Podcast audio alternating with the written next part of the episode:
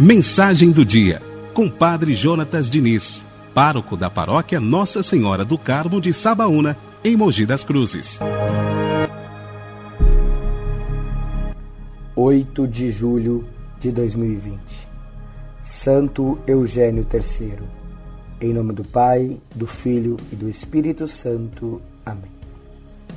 Um dado importante é que de cada três papas, praticamente um foi oficialmente declarado santo. Assim aconteceu com Santo Eugênio, que se tornou para a Igreja o homem certo para o tempo devido.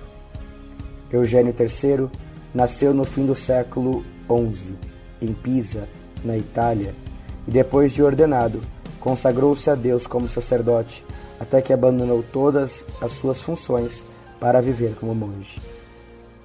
O grande reformador da vida monástica, São Bernardo, o acolheu a fim de ajudá-lo na busca da santidade, assim como no governo da igreja, pois inesperadamente o simples monge foi eleito para sucessor na cátedra de Pedro.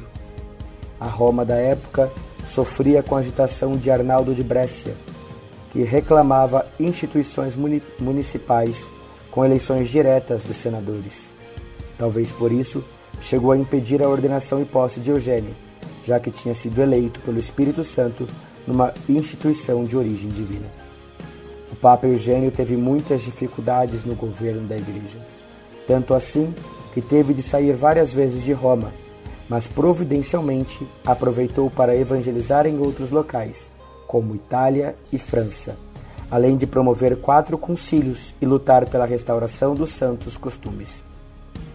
Santo Eugênio zelou pela salvação das almas, com tanta dedicação que passou por inúmeros sofrimentos.